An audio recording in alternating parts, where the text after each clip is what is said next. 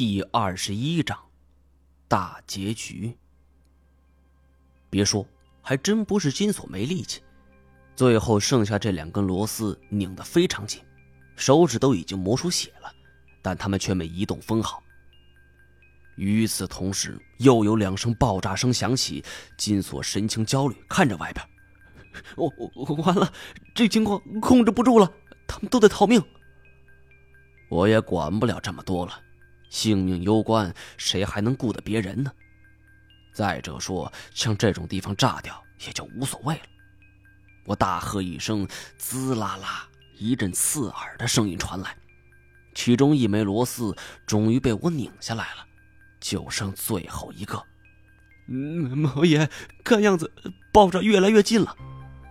金锁忧心忡忡，我心里也很着急。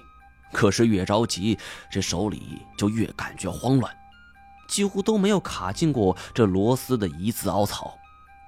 好不容易对准，外面又传来一声响动，惊天动地，比刚才的动静都要大上许多。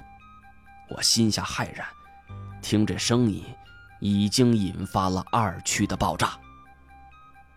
果然，金锁忙不迭跑了过来，说二区也开始爆炸了。我手上加了力道，却不觉自己手指已经被磨破了一层皮，鲜血不断的渗出来，顺着指尖滴落在剪刀上，然后又顺着剪刀滴进下水道里，而我丝毫没有感觉到疼痛。终于，最后一颗螺母被我拧开了，我们俩合力搬动了钢筋网。我招呼金锁，带上东西。金锁又回到门边去拿行李包，这时爆炸再次传来，将洗手间门板上的玻璃全部给震碎了。等到爆炸过去好一会儿，他才站了起来，晃晃悠悠几次摔倒，我急忙上前扶住，两人朝着下水道跑去，我还本能的回头看了一眼，而就是这一眼，却招来了祸事。我透过破碎的窗户，看见叶欣欣正在火海中翻动着什么，神情焦急、梨花带雨的。这个女人生下来似乎就是克我，我几乎没有任何犹豫，站定脚步，将金锁给塞了进去。金锁落地后，仰头看着我：“毛爷，快下来！你先走，在外面等我。”说完，我转身返回。剩下金锁在下水道里跳脚大喊。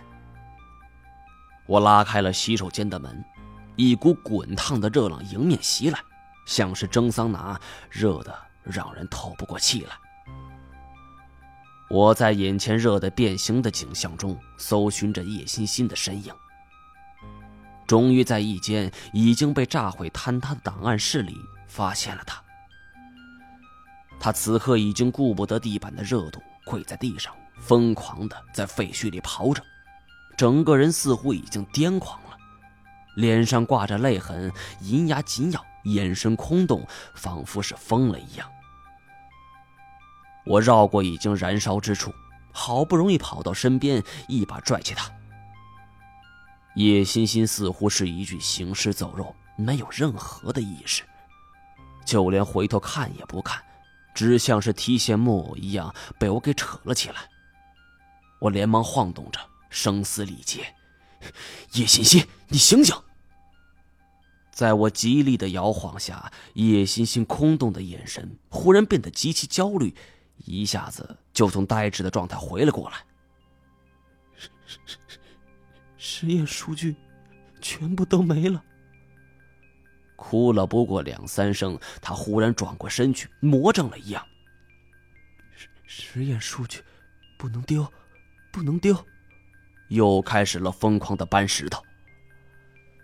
铁皮档案柜因为高温早已变形，叶欣欣的手摸上去滋滋冒着白烟，他丝毫感觉不到。我不明白，这个实验在他心里真这么重要吗？真的可以造福人类？造福人类的实验先使人疯掉，这真是一个莫大的讽刺。我想再次拉住叶欣欣，可没想到后背传来了一记闷棍，我一个趔趄向前栽去，差点就丢进火坑里。而回头一看，一个半人半兽的怪物就站在我身后。我很快就从残存的相貌中看出，这个人正是我命中的宿敌甘小钱。此时，甘小钱被烈火烧伤，脸上有一半已经变了形，这是常人所不能承受的剧痛。我不明白是怎样的心态能够支撑他站起来。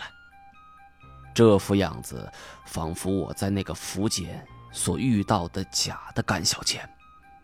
张一毛，我杀了你！甘小钱声音沙哑，早已含糊不清。抡起铁棍就向下砸去，我急忙向旁边一闪，可是甘小钱没等招式用完，半空之中是直接横扫过来，我不及躲避，硬挨了一下。铁棍被高温灼烧过，滚烫无比，只这一下，我的臂膀上就出现一道红中透黑的伤痕，剧痛难忍。论身手，我和他差远了。这时候，虽然他受伤严重，但是想置我于死地。我也是怒从心边起，飞身向前扑去。甘小钱横过铁棍，挡在自己身前。我两手抓在铁棍上，只觉得一阵钻心的疼痛，慌忙松了手。他随后飞起一脚踹在我的小腹，我马上跪在地上，无力反抗了。这一记窝心脚是劲力十足。我一时间竟然喘不上气来。甘小钱缓缓踱步到我跟前，面目狰狞：“你毁了我的一切！”一棍子又劈了下来。我伸手乱抓，竟然握住一张燃烧的椅子，随手就抡了出去。甘小钱不得不抵挡，我当即柔身而上，抱住双腿，使劲一提，甘小钱就躺在地上。我骑上去，挥拳向他脸就打了下去。甘小钱本就受伤，经过我一番重击，哀嚎连连。可是此时爆炸再次发生，巨大的气浪将我二人全部掀翻，我整个人腾空飞起，摔在两三米的地方。甘小钱吐了一口血，还是撑着站了起来，手里铁棍也不曾脱手。你去死吧！我已经没有任何力气反抗了。想不到最终我会死在这里。就在我心灰意冷之际，一道身影突然闪现，飞身将甘小钱就给扑倒在地。我定睛一瞧，竟然是金锁。这小子向来贪生怕死，这一次居然主动回来。金锁分量十足，甘小钱也全然没有防备。两个人扭打在一处，在地上滚来滚去。我好半天才站了起来，正准备助战，可不料此时，在我身后传来了一声巨大的建筑倒塌的声音。回头看去，刚才那间档案室已经被巨石掩埋，叶欣欣已经不见了身影。一时间，我心头涌起了一种莫名的酸楚。我和叶欣欣势同水火，不止一次闹意见，有过分歧。但毕竟我们曾经交往过，他也救过我。如今为了这个该死计划，他被巨石掩埋。他虽然可以死而复生，但前提是尸体没遭到毁坏。如此多的巨石砸下，估计他再也不会复活了。我心中的哀伤。变为了愤怒，为了这个食言死这么多人，眼前的这个甘小钱才是真正的罪魁祸首。金锁闪开！我心底涌起一股力量，举起一块磨盘大小的石头就砸向甘小钱。金锁早已跳开，甘小钱见巨石飞来，是慌忙一蹦，但我马上跟上，一拳就砸在他半张脸上。甘小钱栽倒在地，我是一拳一拳的挥上去，口中不停的呼喊：“为了你自己，害死这么多人，你不是想扬名立万吗？你不是想长生不老吗？一拳又一拳，我的意识已经开始模糊，只知道不停的打下去，再打下去。机械的重复这个动作，任凭周围被烈火包围，任凭耳边爆炸声不断。也不知过了多久，金锁上前拉我：“毛毛爷，可以了，时间来不及了。”我这才从野兽般的意识中清醒过来。甘孝乾躺在地上，口鼻中流出鲜血，眼神涣散。我茫然的站了起来，不知所措。金锁向前拉我：“走。”我像是一个没有意识的人，被他拽着往前走。回头看看躺在地上的甘孝乾，他仿佛是笑了一下，然后就闭上眼睛，躺在那儿。神情似乎很安详。我们进入下水道之后，只觉得这里的污泥都很热。要不是金锁及时发现情况不对，恐怕我们都得死在基地里。就这样，我们顺着下水道逃了出去，出口则是白霞山脚下那个小村庄。安顿好了一切，我担心太前的事情，他还在外面。可能不知道基地里发生了如此大的事儿。金锁开导我说：“面瘫侠那么大本事，你还担心他？咱们回云南之后，他要想找咱们，肯定也会去云南的。”我点了点头。两天之后，我们前往长春，坐上了前往昆明的班机。终于回到了景洪。回来第一件事儿，我便张罗卖掉了店子。金锁很是惊讶：“毛爷，你卖店铺，这以后靠什么活呀？活下去不难，只不过我不想让自己想起以前的事儿了。”金锁感觉这里面这么多好东西，可惜了。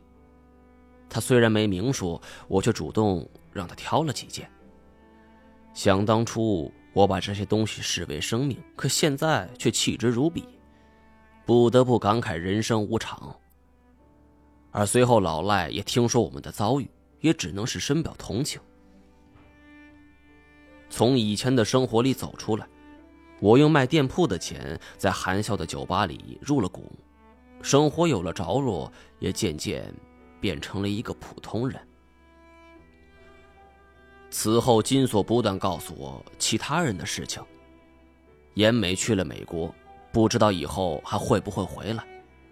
程天侯继承了秦天爵的产业，不过这小子吃喝嫖赌，实在不是做生意的料。现在秦家产业已经败得差不多了。文衍生依旧捡破烂，不过现在人家是破烂王了，靠着捡破烂发了家。唯一没有音讯的就是古氏祖孙，也不知道他们去哪儿了。自从回来之后，我也联系不上古烟梦了，几次打电话或发短信都没回。时间一长，我也不知道自己的情感状态应该是单身还是恋爱。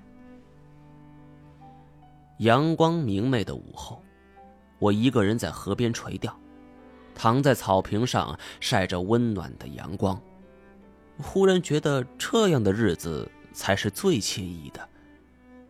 正在闭目养神的时候，身后传来了一个人的脚步声。我坐起来，回头望去，不觉哑然失笑。你总算来了。好了，以上就是《锁龙诀》此书的全部内容了。此书我大概录了一共两年的时间，然后很抱歉啊，因为。这我一直是兼职，所以说都只能抽自己的空余时间，然后期间有很多断更，希望大家还是谅解谅解。然后最后我们还是一直走到大结局了。然后因为本书的前面我一直觉得当时水平跟现在完全不能比，所以说我会在后续利用更多时间去把前面的，就是水平不是够好的地方再去重新录制一遍。所以等您有时间的时候，其实可以听听前面。因为前面到时候已经重新录过，听起来感觉肯定会不一样。好了，最后感谢您对于天鹰海一如既往的支持。